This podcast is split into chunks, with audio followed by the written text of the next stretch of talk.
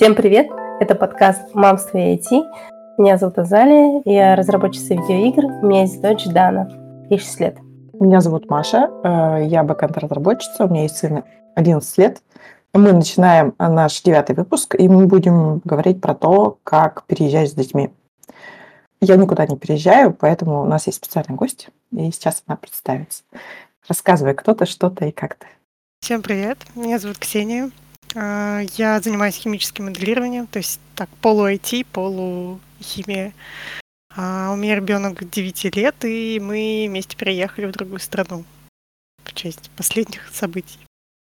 Расскажи вообще, как вы готовились вообще к переезду? Ну, это было спонтанно или вы как-то долго это все делали? Вот мне просто интересно с детьми, там же надо, наверное, куча документов или что, или как вообще? Официально там нужно разрешение отца, для выезда за границу. То есть сейчас вроде бы государство сделало какое-то послабление, я точно не знаю, но на тот момент его не было, чтобы можно было выезжать без разрешения. По-моему, они хотят и хотели, но, может быть, уже сделали, что если отец э, сильно против, он может написать э, запрет на выезд. Но в остальных случаях э, должно были, должны были сделать разрешение. Но на тот момент, когда мы приезжали, у нас такой возможности не было, и мы действительно готовили а, документы, нотариально там заверенное разрешение, что там муж разрешает въехать. Но единственное, что там нельзя сказать, что въехать куда угодно, нужно указать страну, поэтому мы так проглядывали половину Европы, а, куда, возможно, нас может занести, и каждую страну практически вписали, где мы можем пересечь границу. Вот. А, по поводу подготовки, ну, ситуация была такой для многих. Я вот и общаюсь с местными семьями, которые переехали, что много кто взял и просто резко уехал. И понятно, что если у тебя есть ребенок, то сложно вот так вот, наверное, как-то заранее его подготовить. И тут уже по ситуации. Э, в моем случае уехал сначала муж, а мы уже там забирались какие-то документы сделать, э, э, продать вещи, разобраться с квартирой, в общем, всякие, всякие вещи сделать, которые нужно сделать перед любым отъездом. И это в какой-то степени дало э, время для того, чтобы ребенку объяснять, что вот там, э, возможно, мы там на время переедем или что-то еще готовить э, заранее. Но тут э, нужно смотреть, все зависит от темперамента ребенка обычно к ну, какому-то возрасту становится понятно, даже, мне кажется, с младенчества иногда становится понятно, какой примерно ребенок, нужно ли ему заранее что-то говорить, или вы можете его принести в абсолютно рандомную какую-то площадь, в которой будет э, либо спокойные, либо какие-то яркие игры, много людей или мало людей. И те есть, которые дети ну, пугаются, и, и требуют там внимания мамы, а есть, которые как рыба в воде сразу побежали все делать. Поэтому есть такие люди, я общалась, которые просто взяли в охапку детей, переехали и даже тут же отправили в школу. И вроде как все даже в порядке, нет у них никакого стресса, никто там, не знаю, не усилил какие-то реакции там аллергические или что-то еще, то есть все ок. Но в моем случае у меня ребенок с самого младенчества видно было, что он очень осторожный, и, и чтобы прийти куда-то, мне нужно было заранее об этом говорить, поэтому прежде чем переехать, я многократно а, обсуждала это с ребенком, типа, что вот нас ждет, куда мы переедем, зачем мы это делаем. Ну, зачем, понятно, тут уже а, максимально простыми словами, как, когда ты обсуждаешь секс. Вот. А вот он у тебя, ну, у вас все было хорошо, там школа, его компания, вот он э, как бы для него это было ок, или он там возражал, нет, я там типа останусь с лучшим другом, или такой, о, классно, путешествие, поехали. Или он такой, ну, ты сказала, поехали. В нашем случае, наверное, повезло, потому что в школе он еще не успел завести детей, у него какой-то прям долгий период от этого вот, э, привыкания, и у него был лучший друг еще с садика, но видно, что ну, как бы у него возраст еще такой, что он ближе к нам, чем к своим друзьям. И ему сложно там представить, что вот он там останется с друзьями, но там мама или папа уедет. А ему легче было все-таки находиться там вместе совместно. Поэтому это было большим таким плюсом. Плюс э, еще я увлекала его в процесс, мы вместе обсуждали, какие игрушки он хочет взять, какие он хочет э, отдать, что мы можем продать, как мы хотим переезжать. То есть какие-то вещи, которые я могу разделить с ребенком, я старалась разделять, поэтому он не чувствовал себя, что вот его там как чемодан тащит с собой, что он находится немного в этом процессе, тоже принимает какие-то решения, и даже неплохо мне помогал там в процессе самого уже переезда когда надо было ехать прям в самолете и всякое такое. Вот то, что ты говоришь, что надо заранее там все рассказать, объяснить, нельзя его взять в охапку там и потащить. Мне кажется, я тебя понимаю, что у меня дочь точно такая же. Если что-то там спонтанно решать, надо все равно ей хотя бы там за час начать об этом говорить, потому что, ну, то есть, если какое-то спонтанное решение, она будет стрессовать, ей надо прям объяснить, вот мы сейчас пойдем, там будет то-то, то-то, то-то. Если заранее еще как-то, ладно, у тебя есть время, а если прям спонтанно, поэтому я понимаю это, что надо подготовить. Ну да, здесь э, повезло, все-таки ситуация относительно была комфортна для того, чтобы там переезжать без э, э, мужа, ну так сказать, не, не все бежали прям сломя голову. И можно было спокойно сесть, обсудить это. Тем более даже удобно было, что мужа рядом нет, как бы такой, ну, мы поедем к папе. вот, такая мотивация была. Я несколько раз перетаскивала своего ребенка в формате взяла чемодан и ребенка и поехала. Я его обычно не предупреждаю, потому что он все забывает. Нет, я обычно предупреждаю. Я обычно проговариваю, мы пойдем туда-то, туда-то, и вот туда-то, туда-то. Но для него это все равно каждый раз сюрприз. Он такой, а что у нас сегодня это? А ты мне не говорила. Я говорю, я тебе говорила. Вообще, я тут согласна. Иногда есть разные способы передачи такой информации. Я не знаю, это, наверное, может быть какая-то особенность у некоторых детей восприятия информации, но действительно некоторым людям недостаточно просто сказать. То есть я прям замечаю, особенно у детей, если им нужно к чему-то подготовиться, иногда можно даже это нарисовать то есть что ждет, тогда у него, видимо, образно как-то отложится, что будет, но это я использую такой лайфхак для каких-то совсем критических случаев, э, чтобы там у ребенка не было там, тревожности или стресса, что вот оказался где-то непонятно где. Вот вы поехали, вот вы приехали. И что дальше, что там было? Первое время, конечно, все это воспринималось больше как отпуск.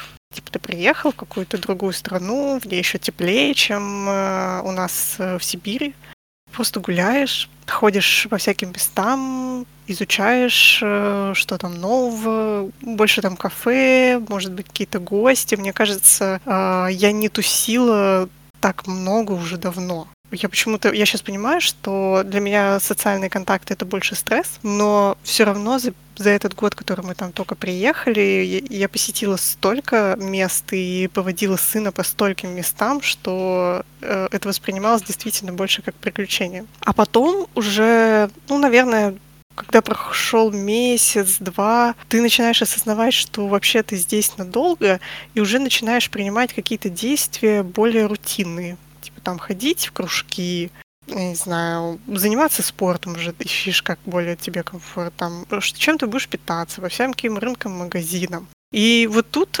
наверное, у меня была прям очень сильная... Я тут ошиблась, когда подумала, что ребенок тоже легко может так в это все погрузиться. То есть э, выбрать ему какой-то кружок, отвести, и все будет ок. Нам повезло, тут очень много было русских, и они пооткрывали всякие центры, и с одним центром у нас очень хорошо сложилось. У них там был всякие изобреталки, на ней изобретали всякие э, ну, там, конструкции из картона и прочего. И там моему сыну понравилось. А когда мы пошли на сербский язык, я подумала, ну вот, пусть он поизучает так язык в какой-то игровой форме. Он просто отказался туда идти и встал там со слезами, я не пойду, и все. И я почему-то только с течением времени осознала, что прошло всего два месяца, и ему не хватает вот этого вот еще, э, ну, какого-то не знаю, опоры или чего-то такого, чтобы не просто взаимодействовать с этой средой как э, турист или что-то еще, а прям уже как-то полноценно погрузиться в это все. Но при этом э, я знаю много кто приехал и отдал своих детей сразу в школу. То есть это не просто столкновение с какой-то такой интересной средой, а это прям полное погружение. И я удивлена, что действительно многие дети очень спокойно это приняли и просто начали ходить в школе, где они ничего не понимали вообще. А правильно я понимаю, что вот э, кружки, которые ты говоришь, это русскоязычные? То есть он ходил русскоязычный, ему нравилось, да? А вот сербский, это тоже, это как бы сербский для русских, да? Вообще это был сербский-сербский прям. А, сербский-сербский. Я думаю, Да. что поэтому и так и страшно, просто ничего не понятно. Потому что моего это часто такое. Сербский для русских просто было очень сложно почему-то найти. Мы в итоге нашли, но там были совсем маленькие дети, то есть где-то 4-5 лет. И даже несмотря на то, что он не знал сербский, ему было интересно, он просто, видимо, себя не ассоциировал с теми детьми, которые там были, и в итоге мы тоже оттуда ушли. Но сербский-сербский там был э, там были русские, то есть они организовали все это, но у них был приглашенный преподаватель. Они изучали, видимо, ну, типа по картинкам что-то такое. И вот у меня сын просто даже не зашел. У меня был такой опыт, когда мы поехали в лагерь, с, ну, детский лагерь э, на море с родителями. И у меня ребенок даже отказался выйти и участвовать во всем. Очень понимаю. Поэтому, ну, очень много кто из родителей, тут, наверное, удачно, что начали знакомить своих детей с э, обстановкой полноценно. То есть э, не заперлись дома и никуда не выходили, а прям начали куда-то ходить, все изучать. Между собой они очень много кто тут общались. Некоторые прям выводили на детские площадки, но если дети чуть помладше, то дети общались на детской площадке и с сербскими детьми, и там с русскими детьми. Те, кто постарше, наверное, уже больше социализировались в школе. Видно, что их сложно куда-то вытащить, где-то их вместе познакомить. Плюс для них почти не делают никаких пространств. Меня это очень удивило. Кое-как можно найти какие-то клубы по рисованиям. Нету клубов по шахматам, например, толком. Ну, вот для взрослых детей сейчас вот что-то появляется, но тогда не было. И вот с мелкими детьми тут, наверное, вообще было кайф социализироваться, было почти все. И даже сербские дети и сербские родители, они очень любят детей, и они очень хорошо здесь все принимают. Но здесь, наверное, тоже надо как-то сказать про то, в какую вы среду переезжаете. Потому что где-то я знаю, что среда не сказать, что не благоволит, но скорее как-то нейтрально или холодно относится, или, может быть, действительно местами негативно. Но вот э, Сербия в этом плане это, наверное, одно из самых позитивных мест, о которых я слышала, где э, всю семью принимают вообще очень хорошо, особенно детей. А скажи, э, вот вы приехали, я так понимаю, что у вас несколько месяцев было, вот когда вы социализировались по кружкам, и потом вы пошли в школу, да, уже? Да. И сразу, и как? Это самое страшное. Ну вот один случай я рассказывала, когда люди приезжают и практически сразу отправляют детей в школы, и кто-то даже, ну ок, пошел и даже что-то понимает, делает там.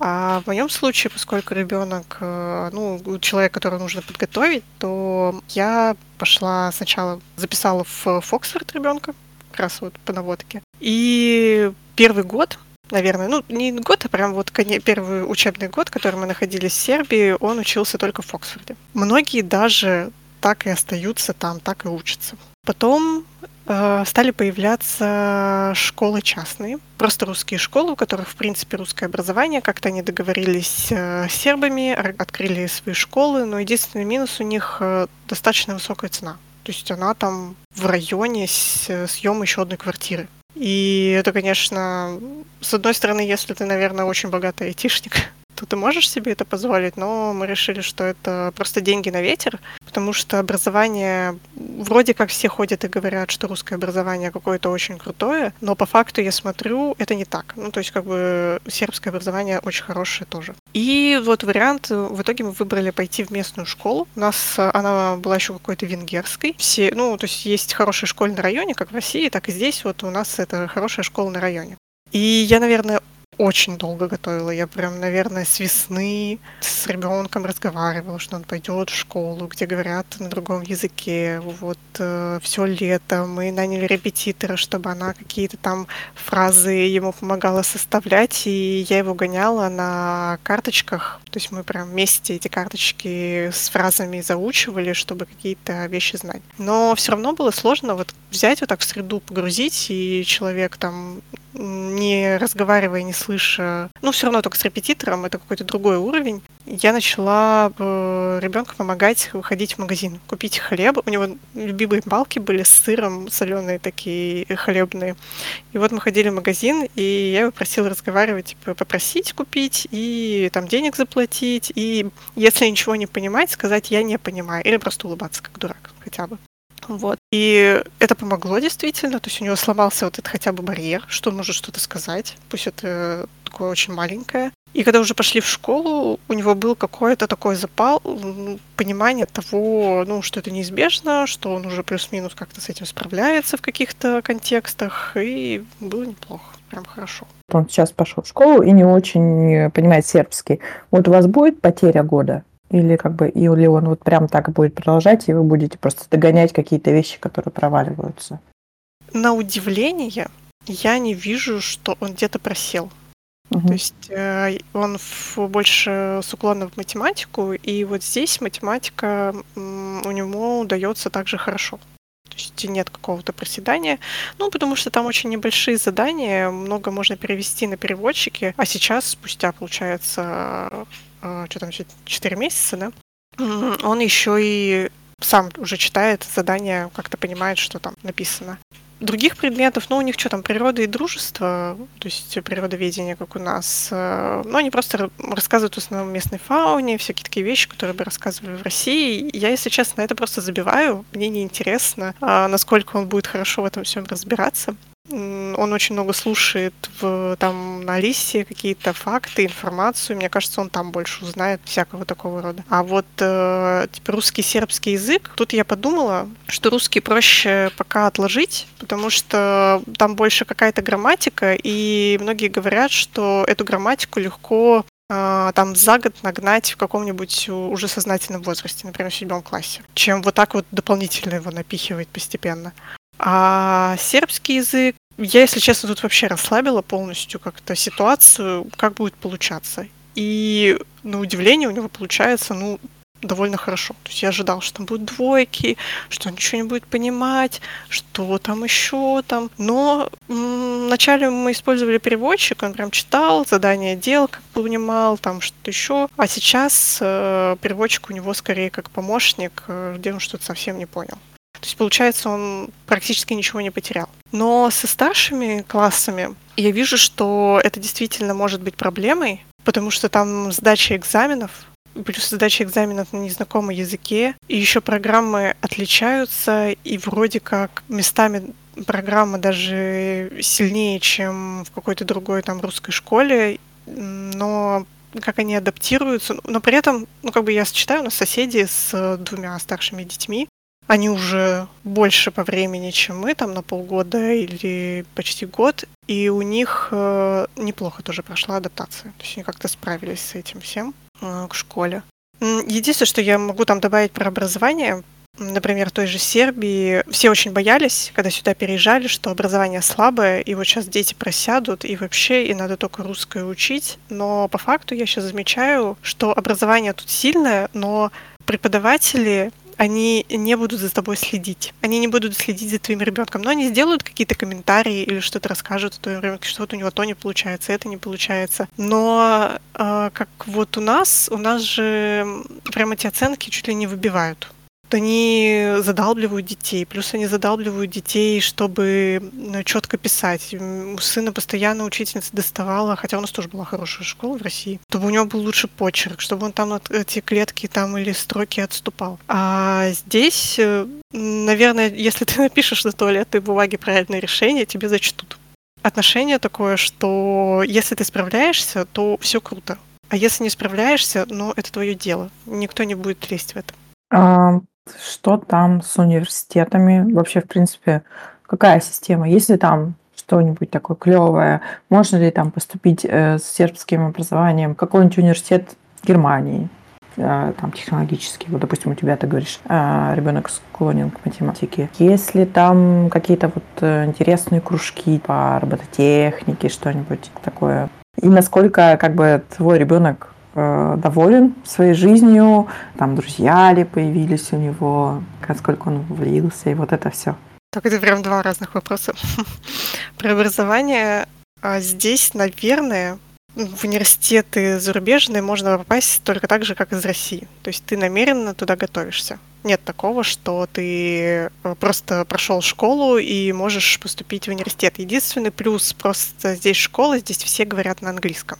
То есть у них английский это второй язык уже идет. Если у тебя плюс-минус хорошая база, и плюс ты еще хорошо говоришь на английском, в какой-то хороший университет Европы теоретически ты можешь поступить.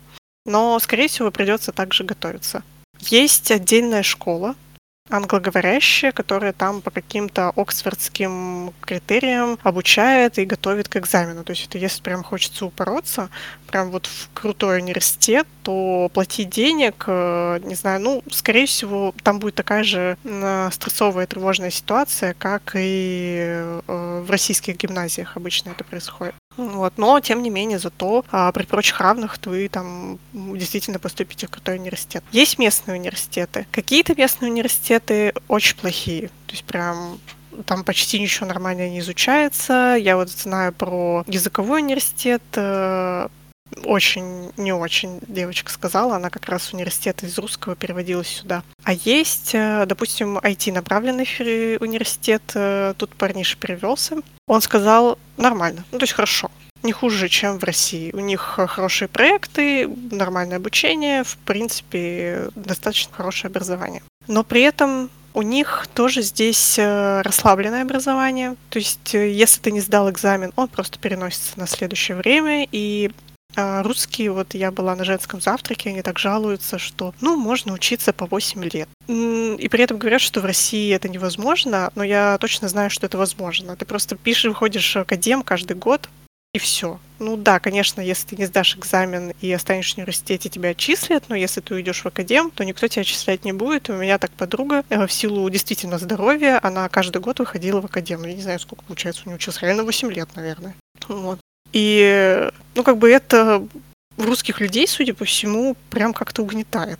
Что, как же так, образование не жесткое, можно следить филонить, ничего не учить, вообще быть никем. Ну, как бы, блин, это в России можно делать. Подожди, в России как бы это осложняется тем, что мальчиков заберут в армию. Вот это вот у нас такое очень мощное ограничение. А как в Сербии с этим дело обстоит? Слушай, я вот по этому поводу даже не знаю. Э, наверное, я еще не дожила до того момента, когда у меня сын подрастет, и будем... Просто я еще не задумывалась насчет гражданства, нужно ли оно моему сыну, и поэтому не совсем понимаю, э, нужно ли ему там идти в армию, не нужно, вот, вот это вот все. Но в России, я помню, конечно, есть огромный плюс, что ты можешь пройти э, военную кафедру параллельно, пока ты учишься, и, в принципе, от армии отмазаться. А как тут, пока непонятно. Вот если ты идешь в, э, там, типа восстанавливаешься в академ, там ходишь, вот тогда тебя, тебя отчисляют с военной кафедры. Просто у меня были там однокурсники, которые так делали, там учились по 8-10 лет, даже будучи мальчиком. Они там бегали. Поэтому у нас, видимо, это так и страшно. Так сказать, в генах заложен э, страх перед военкоматом. У меня, кстати, был парниша, который 8 лет учился, но, наверное, он как-то по здоровью отмазался от армии.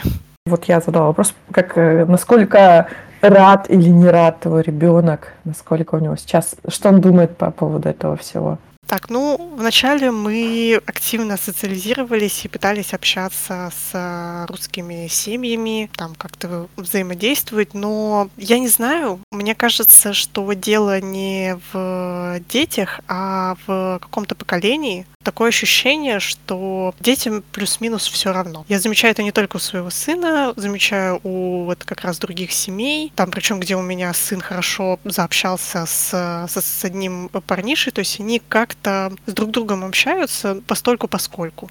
И такое ощущение, что ну, какая-то вот э, социализация реально сильно проседает, потому что мне кажется, что я бы в том возрасте хотела бы часто общаться со своими сверстниками.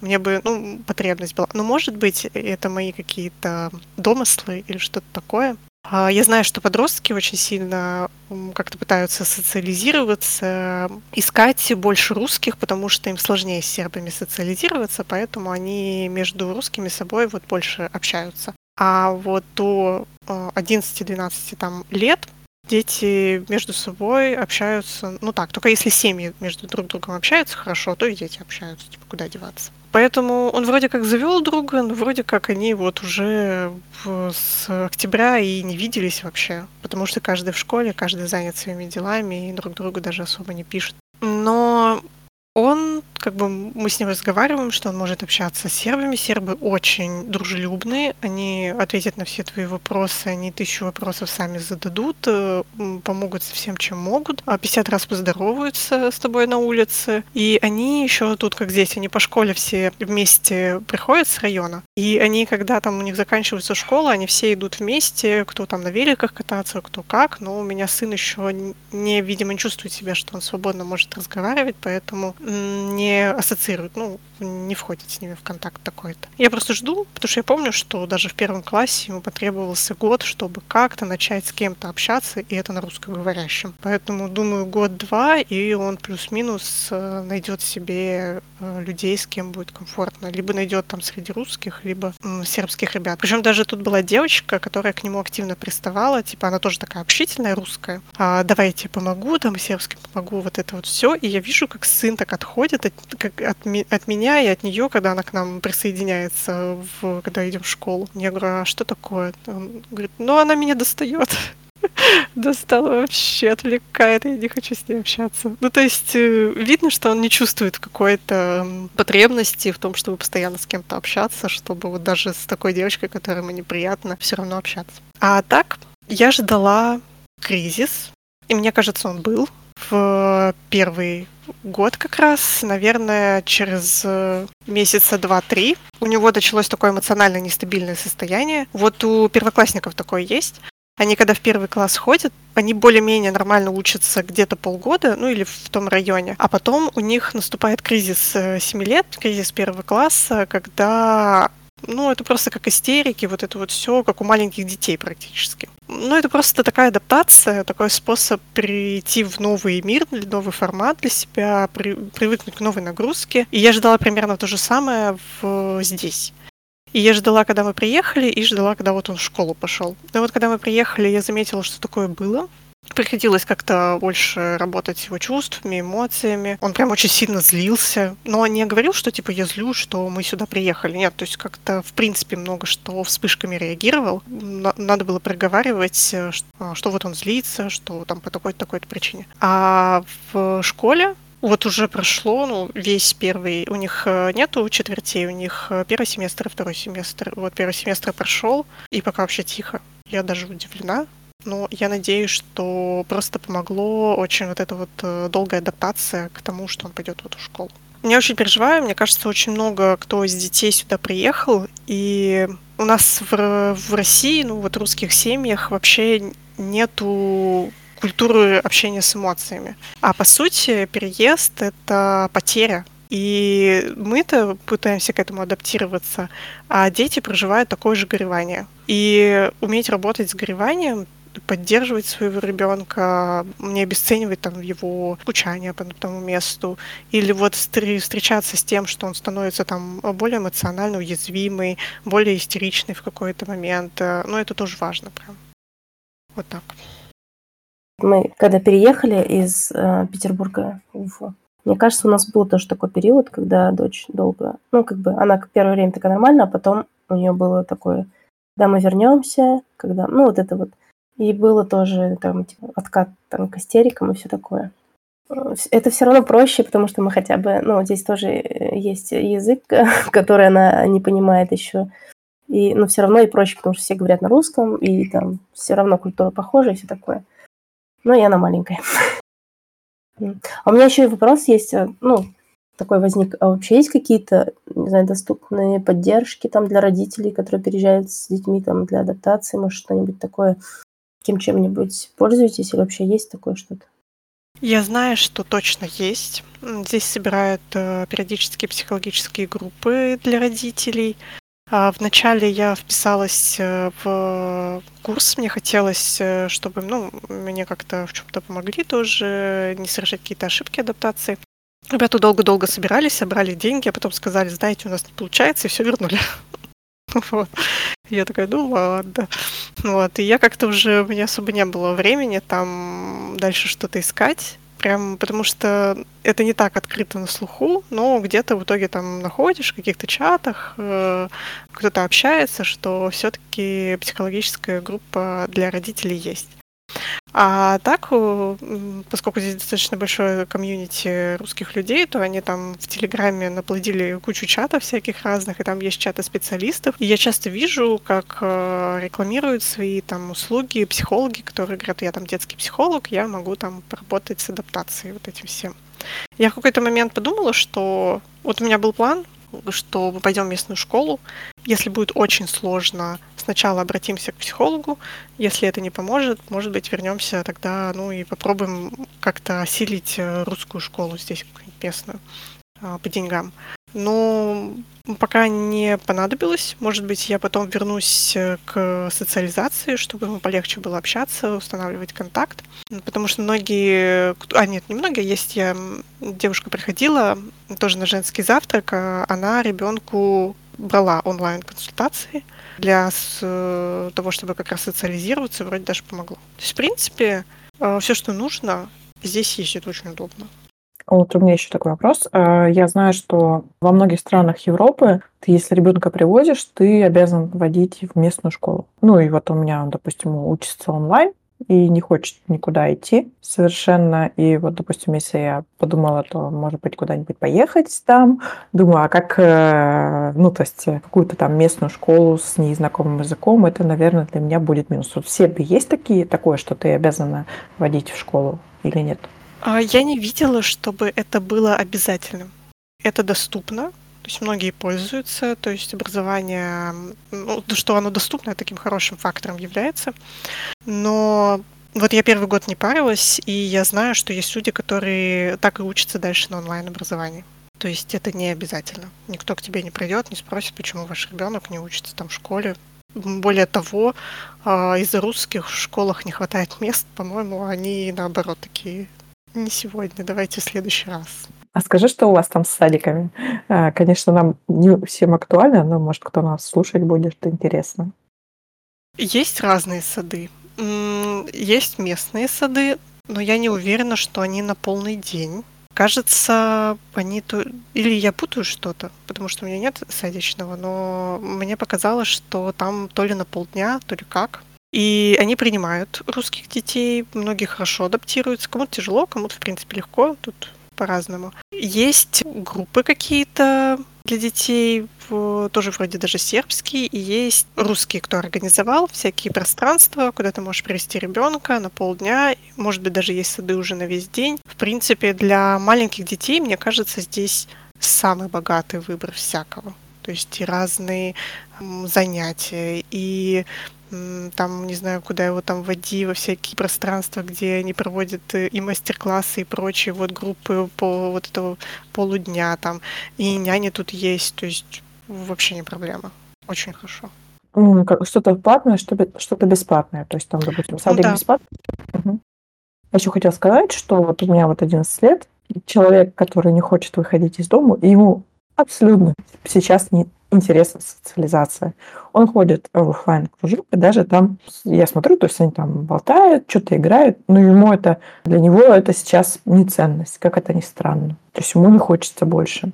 Но у меня есть подруга, которая уехала в Венгрию с дочкой. Она старше на два года, ей 13. Соответственно, э, там ты обязана дать ребенка в школу. И она ходила в две венгерские школы. Сначала им не очень понравилось, потом они перевелись, и вроде как все было нормально, э, хотя она там ничего не понимала насколько я поняла. Ну, то есть это все-таки венгерский язык, и она за полтора года не заговорила на, на венгерском языке. И для нее вот общение уже ценность. То есть она, когда приезжает для нее в Питер, она тут же бежала там со своими подругами встречаться, которые внезапно откуда-то у нее появились, как бы из каких-то даже чатов в Телеграме и так далее. И они были вынуждены сейчас, вот в этом месяце, внезапно вернуться в Россию. И при этом непонятно, уедут ли они обратно, надолго ли они здесь. И вот она подключила ее как раз к Фоксфорду, потому что, опять-таки, непонятно, что делать с учебой, потому что непонятно, насколько они в России. И для девочки это было такое, вау, на русском я что-то понимаю.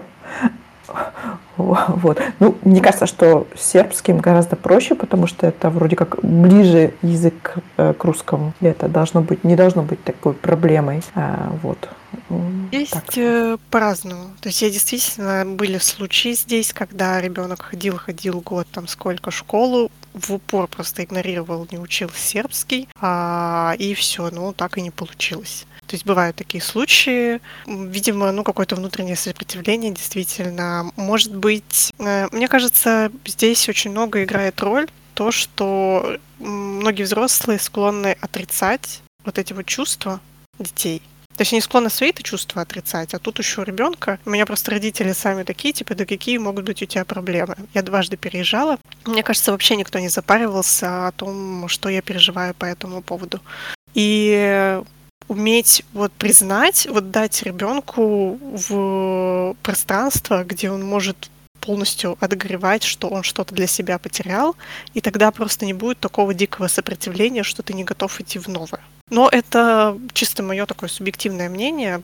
Просто вижу, как многие общаются с детьми, и, конечно, когда тебя не признают, не признают, что ты вообще-то переживаешь страшную для себя вещь, то родителям-то кажется, ну что такого взял, переехал. То есть как бы взрослые люди, они понимают, зачем. И это им как-то помогает переживать эти сложные чувства, что вот я тут, ну как бы с этим справляюсь, но это в этом есть смысл. А у детей этого зачем нет и они остаются со своими чувствами наедине с собой. Но, тем не менее, реально случаи бывают, когда дети вообще ни в какую не учатся, не хотят. Есть случаи, когда, в принципе, даже учатся. Женщина, у нее четверо детей, и у нее средний ребенок, мальчишка, уже год с лишним учится, то есть она сразу его отдала. У него там тройки-двойки, он э, из принципов то ли ничего не понимает, то ли ничего не, не учит, то ли что, и вот она, ну, говорит, не знаю, что делать, не хочет понимать, то есть так вот. Ну, тут э, можно действительно просто на онлайн тогда перевести. Ну, в общем, как-то договориться можно. Нет, там я не думаю, что дело в том, что там не слушали ребенка, потому что они как раз, она как раз очень там и про чувства, и там и про э, ее сделать так, чтобы ей не было страдательно, так сказать. Они как раз там школу очень всегда там ребенка выбирают с ее точки зрения. Ну вот да, пришлось ему ехать, э, но просто как бы э, дети же тоже не всегда понимают, что они чувствуют. Я, да, и взрослые не всегда понимают, и как бы, ну, может быть, они еще вернутся в Венгрию, прекрасная страна, Дело в том, что и она нормально учится, она там добросовестная девочка, и там математика у нее даже не просела, но как бы, как вот подруга говорила, что ну я ожидала, что там история, литература, это, конечно, просядет, потому что язык-то, собственно, человек не знает. Но дело в том, что венгерский это сложный язык. Все говорят, что сложный, подруга говорит, что он не сложный, он просто очень другой. То есть она вот знает немецкий, английский, еще какие-то языки. А она говорит, что венгерский не сложнее немецкого, но дело проблема в том, что э, все слова другие. И, э, в общем, детям может понадобиться больше времени, чтобы это выучить. Вот так. Про сербский как раз уточню, наверное, что действительно очень помогает, э, что это действительно близкий язык, и некоторые слова тут абсолютно такие же, как у нас. Единственное, что как бы ты слышишь, ты все в принципе понимаешь, а самому сказать, это такой думаешь, так, это слово у них есть или оно какое-то другое. Вот. В какой-то степени, да, это упрощает всю ситуацию. Очень много слышала у тех, кто в Сербии живет, что там как раз у школы гораздо легче отношения. И мне это скорее нравится, потому что я очень нервно реагирую на вот, э, так сказать, неврастеничность нашей школы. И мне кажется, это скорее плюс, потому что э, нервничают у нас тут все. Вот. А, а там в итоге ЕГЭ какое-то, как у нас, да? Или э, что? Там какая-то сложная система. Там, по-моему, начинаются фиксироваться оценки где-то с шестого класса. Ну, со средней mm-hmm. школы, как ты поступаешь, у тебя все оценки, которые ты получаешь, они фиксируются в какой-то, видимо, средний балл такой. И вроде как ты все-таки сдаешь экзамены при университете. Может быть, есть выходной какой-то экзамен, но я не знаю, в каком он формате, ЕГЭ или не ЕГЭ. Вот тут, э, не знаю, буду уже разбираться по ходу дела. Я вообще безумно рада, что, ну, как-то это обходит нас э, стороной, вот этот весь нервяк. Я переживала, то есть у меня сын переживал, что вот он в школу придет, он как-то, у него был негативный, получается, опыт в России, когда вроде учительница нормальная, но, ну, дергает по любому поводу. И он как-то нервничает от этого и прочее, и мы прям даже, я помню, рисовали э, как раз вот это вот то, как это будет, как это там страшно может быть, а потом рисовали, как хорошо может быть, и это помогло ему а, прийти в новую обстановку, ему очень повезло. Здесь, в принципе, как сказать, здесь часто хорошо хорошие преподаватели. Они очень расслабленные, наслаждаются как бы обучением. И здесь у него такая милая старушка, которая ну, помогает ему неплохо. И был такой интересный случай, когда готовилась э, к, ну, к школам, мне было интересно, как вообще все это дело, там, насколько они расслабленные, там, нервные или вот это вот все. Я спрашивала у соседей, которые уже вот уже год здесь, говорю, ну как там, как дела там у ребят в школе, а как учителя. А я говорю, слышала, что они не кричат, потому что наша срывалась на крик, мне кажется, по любому поводу. Там, а, я понимаю, что ее доводят, но как бы все равно неприятно, да. И, ну, родители такие, да, там типа все в порядке, учитель хороший, и тут встревают старшие дети, говорят, в смысле не кричат? Типа, еще как кричат. Вот буквально на прошлой неделе наша учительница кричала. Я говорю, ну почему? говорит, ну так, э, типа, мальчишки взяли и выкинули стул из окна. Да, вот, короче, ты такой, ну как бы тут, наверное, любой крышей поедет в такой ситуации. Но сын вот сейчас ходит и говорит, что в его классе он говорит, в моем классе нет хулиганов. В смысле, какие хулиганы, господи, третий класс. Он говорит, ну вот, никто там не ведет себя как-то, не, не дерутся, не вот это вот все. А у него, ну, в России у нас была хорошая школа в нормальном районе, то есть там не каждый может себе возможность квартиру купить, а тем не менее там было шесть парней, которые постоянно с собой там туда дрались, то что-то устраивали, то вот это вот все вот как так, и доводили, видимо, учительницу до белого колена. А здесь я бы не сказала, что дети какие-то правильные, они гораздо более свободные, и сами сербы выглядят как гопники, если честно. Это немного пугает.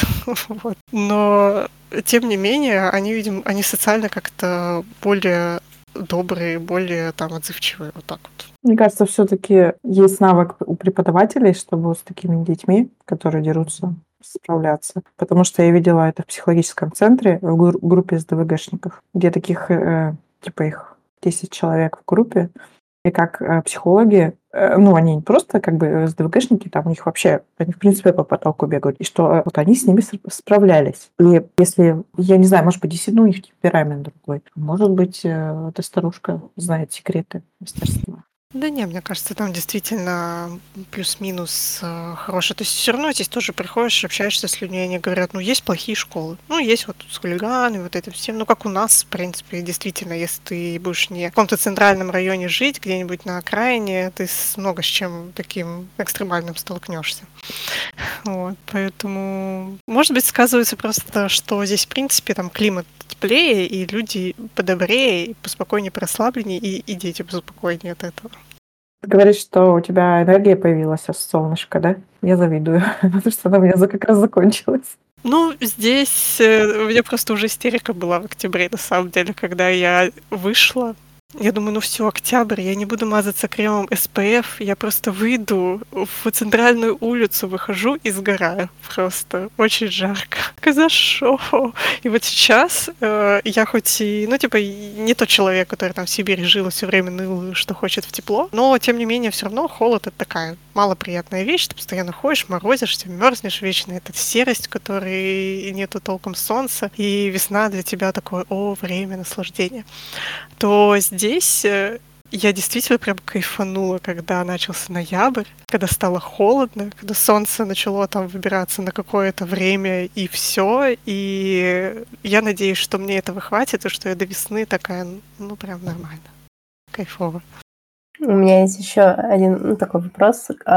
Как вообще сейчас а, ребенок поддерживает связь с родственниками, там, позваниваетесь ли вы там, или с друзьями, может быть, ну, с друзьями я так поняла, что нет, которые остались. Ну, да, с друзьями как-то тяжело они поддерживают отношения, а с родственниками это безумно больная тема. Мне кажется, на целый подкаст.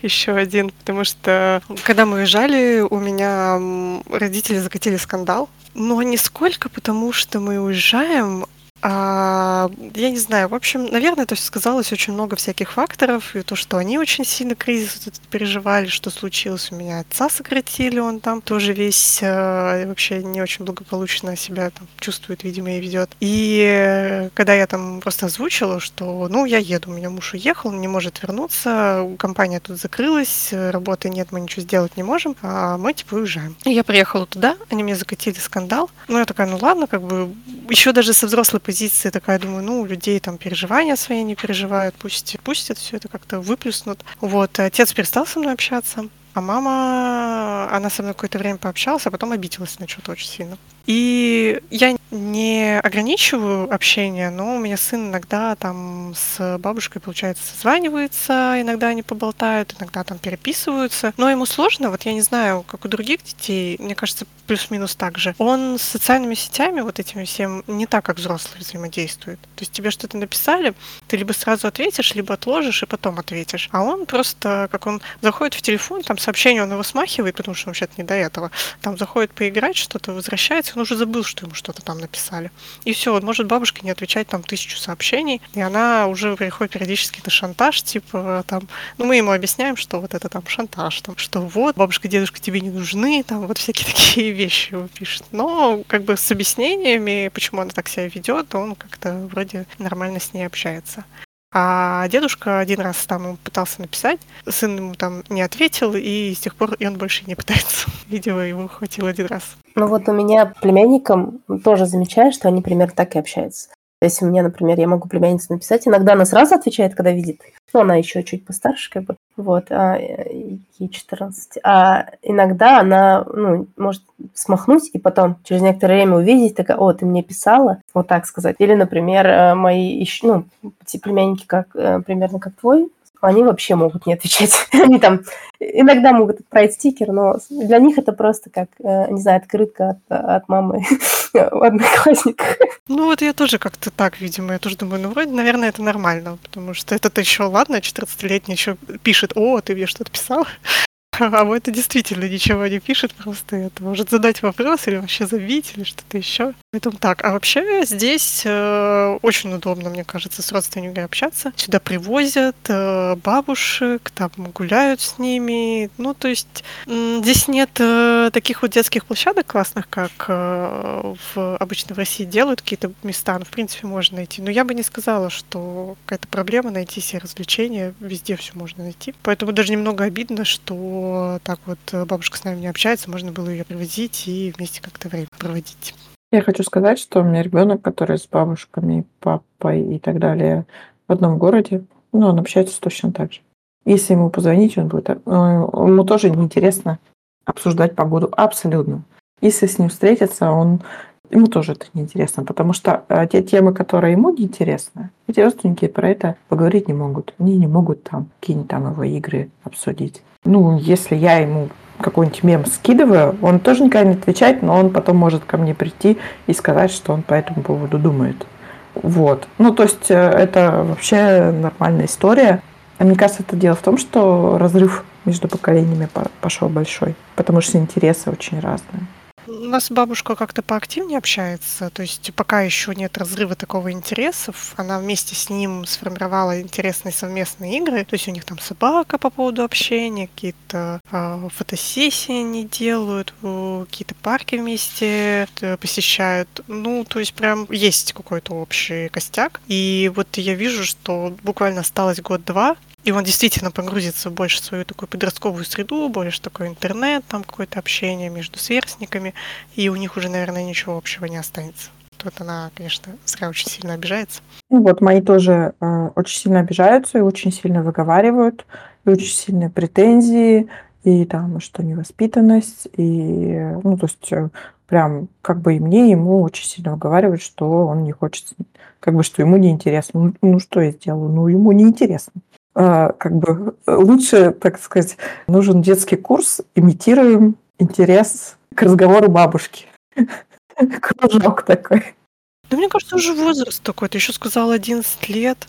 Уже все. Ну там уже все, мне кажется. Потому что ты себя вспомнишь, там уже какие-то действительно интересы такие совсем. Не в огород ходить уже. И совсем, не знаю, не бабушки там общаться про ее здоровье или какие-то вещи, целоваться, обниматься. В общем, да, есть такая проблема. Ну, не то чтобы проблема, а особенность. Ну да, особенно если не лично общаться, э, это очень сложно. При личном общении еще как-то можно, там, не знаю, поесть пирожков бабушкиных. Сейчас еще бабуш... бабушки же новые пошли. Как бы раньше это были какие-то простецкие в огород сходить, там вот это все, там поцеловаться, пообниматься. То есть э, я не помню, чтобы как-то бабушки рвались прям какое-то суперактивное общение с детьми общаться. А здесь э, получилось наоборот. Огородов уже нет, ничего такого нет. Э, бабушкам нужно действительно вовлекаться в игру, при этом моя мама все-таки это смогла сделать, у нее есть какой-то интерес, они там и мастер-классы и прочее устраивают. А есть уже другое поколение бабушек, которые наконец вздохнуло с облегчением, и они начали жить свою жизнь. И они вообще не берут детей к себе, то есть так вот, может быть, на пару часов в гости, и я прям вижу, как многие мамочки негодуют, такие, вот. Даже вот здесь приезжают, ну, как бы тяжеловато с детьми, а бабушки, ну, как бы, если в гости приезжают, то они так с детьми не сидят. Это точно. Ну, мои бабушки мне кажется, они вроде как теории согласны, сил у них не хватит. Ну да, он еще активный у тебя такой. Хотя, хотя если его посадить, посидит, играет. Тут уже бабушки будут не согласны, что ребенок так бездарно тратит время. Да, это да. На всякие ютубы, компьютеры и тому подобное. Спасибо, что пришла. На самом деле, свежая для нас тема, потому что у меня как раз чакра путешествий закрылась из-за ребенка, с которым ужасно путешествовать. Он ничего не ест, ходить не любит. Я все никак не решусь. Уж ты самая, да, женщина, которая... Это ребенок вырос, такой, все, до свидания, я пошла жить свою жизнь. В Монголию на машине.